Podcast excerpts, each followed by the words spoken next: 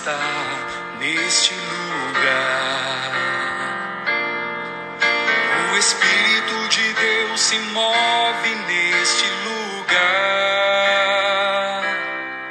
Está aqui para consolar, está aqui para libertar, está aqui para guiar. O Espírito de Deus está aqui.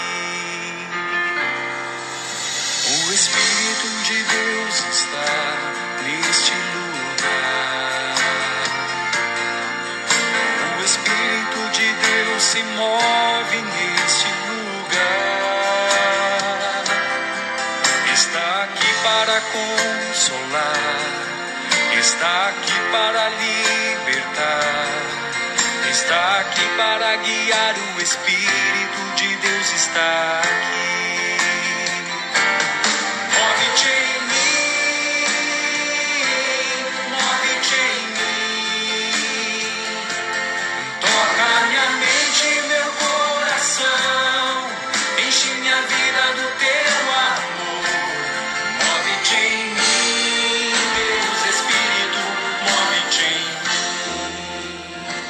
Move-te em mim, Deus Espírito, move-te em mim.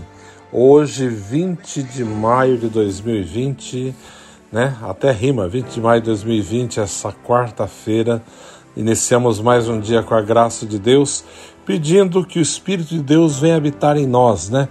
Venha mover em nós todas as coisas, né? Venha dar-nos santos pensamentos, santos sentimentos, venha conduzir-nos, né? Para aquilo que realmente é a sua vontade.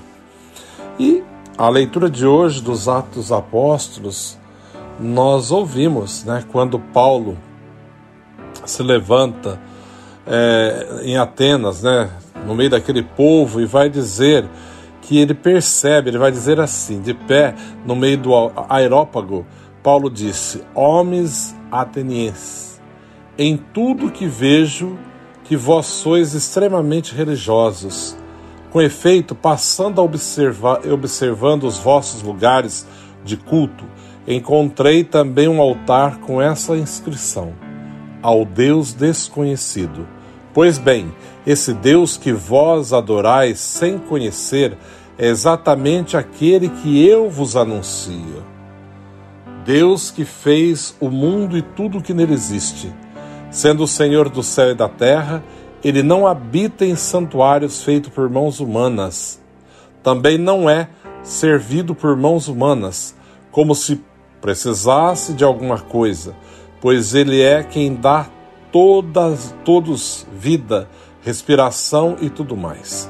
Veja, Paulo está dentro de uma realidade pagã, né? Porque a Grécia antiga era toda pagã, né? Aliás, até hoje eu não sei se é bem convertida, né? Mas é, eles tinham toda a mitologia, os deuses que significava isso, da fertilidade, disso, daquilo.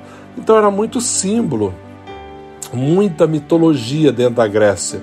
E Paulo observa isso porque ele vê, ele começa um discurso de maneira muito sábia, falando que percebia que eles eram muito religiosos, né, pelos cultos que prestavam. Mas Paulo não estava dizendo que o culto que eles estavam prestando estava certo. Paulo, nessa, nesse discurso, ele vai dizer de um altar que ele encontra no meio de todos esses altares, né, que era comum ter aqueles nichos, aqueles altares para esse Deus, para aquele Deus, tal, tal, tal, para deusa tal.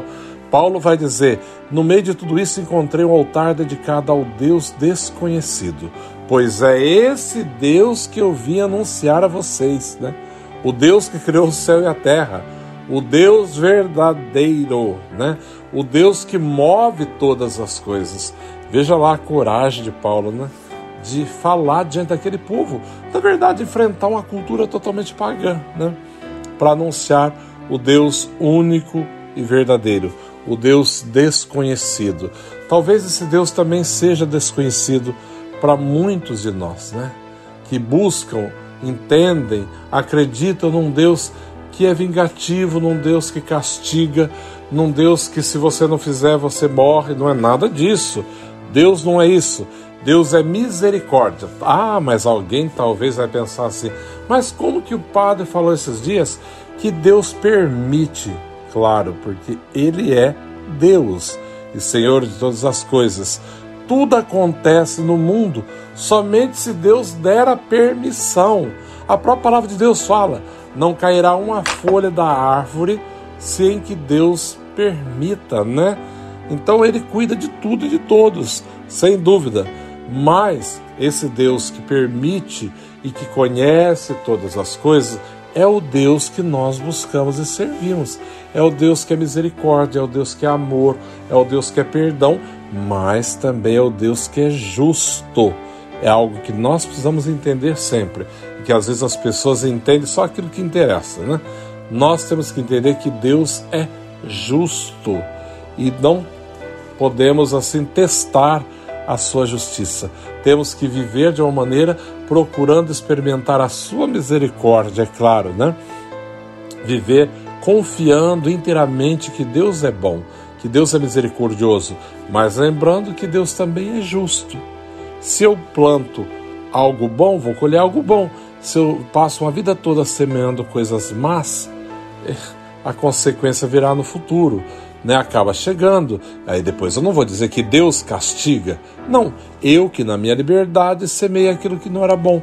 Agora, como que posso colher frutos bons de coisas ruins que semei? Claro que não. Temos que usar da inteligência, né? Ser coerente com a nossa fé também.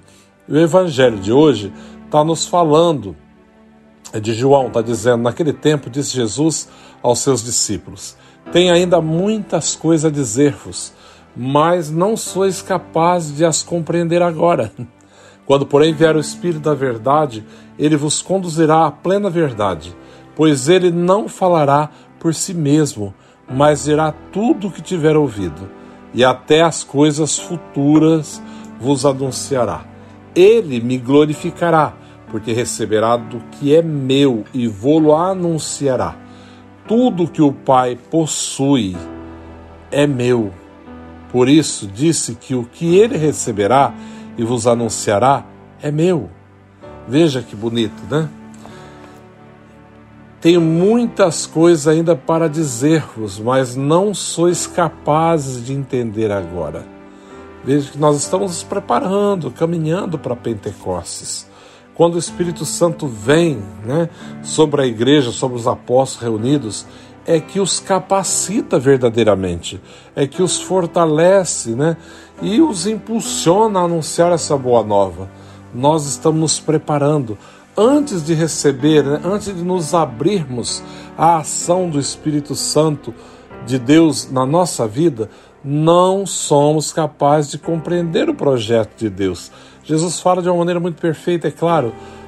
Tenho muita coisa para dizer-vos, mas ainda não sois capazes de as compreender. Quanta coisa que nós ainda não conseguimos compreender, que Deus realiza e nós não conseguimos entender. Muitas vezes nos revoltamos por, por não entender os desígnios de Deus. Quando fala-se, porém, vier, quando vier o Espírito da Verdade, ele vos conduzirá à plena verdade. É pela ação do Espírito Santo em nós que conheceremos a plena verdade conheceremos o próprio Deus, né? Experimentaremos de uma maneira muito forte, muito profunda. Pois ele não falará de si mesmo, mas dirá tudo o que tiver ouvido, e até as coisas futuras vos anunciará. Ele me glorificará, porque receberá do que é meu e vô-lo anunciará. Veja a comunhão, né? Do Pai, do Filho e do Espírito Santo. Então, essa terceira pessoa da Santíssima Trindade qual nós temos assim nos preparado, né, para esse grande momento dessa grande solenidade que se aproxima que é Pentecostes, é permitindo assim que o Espírito Santo venha realmente habitar em nós e habitando em nós leva-nos ao verdadeiro leve-nos ao verdadeiro conhecimento da sua verdade, né? O Espírito de Deus, né, está no meio de nós, né? Ele veio para nos consolar, ele veio para nos fortalecer, ele veio para nos curar. É isso que nós pedimos, que vem, ó Santo Espírito, para nos fortalecer, para nos curar, para nos encaminhar na verdade que é Cristo, né? Então que nesse dia 20 de maio, nessa quarta-feira, você possa realmente abrir-se à ação do Espírito Santo na tua vida e permitir que ele trabalhe, né? E transforme todo o teu ser. Um santo dia a todos e preparemos-nos, né? Façamos assim um propósito diante de Deus de nos preparar para que sejamos verdadeiramente moradas do seu espírito e possamos viver na totalidade, né, do nosso ser aquilo que agrada a Deus.